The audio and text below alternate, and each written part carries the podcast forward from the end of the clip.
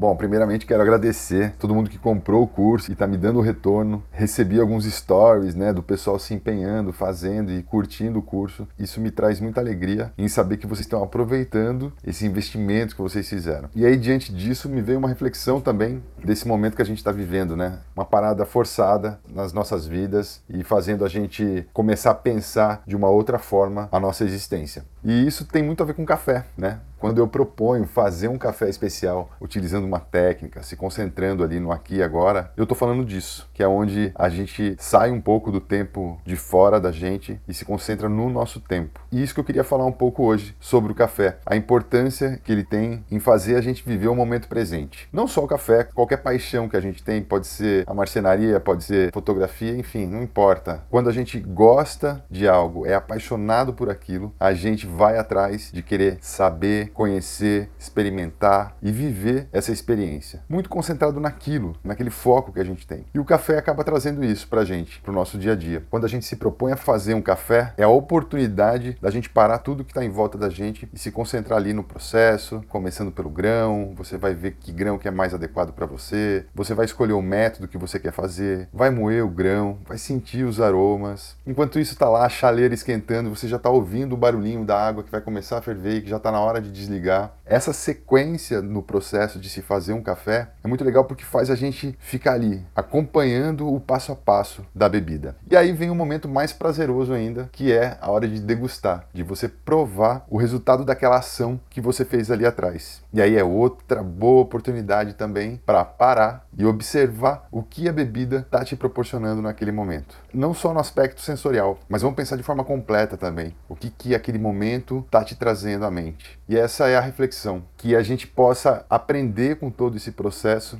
de resguardo, de trazer para si a responsabilidade e poder refletir do que vai ser daqui para frente. Então, fica a dica, faz um café aí agora, presta atenção em todo o processo e com tanta informação chegando para a gente do que é certo, do que é errado de se fazer nesse momento, eu acho que a gente tem que ter um pouquinho de consciência e pensar que quando há dúvida, o melhor a se fazer é ser prudente. Então, bora lá, vamos seguir em frente, toma bastante café e segue a vida.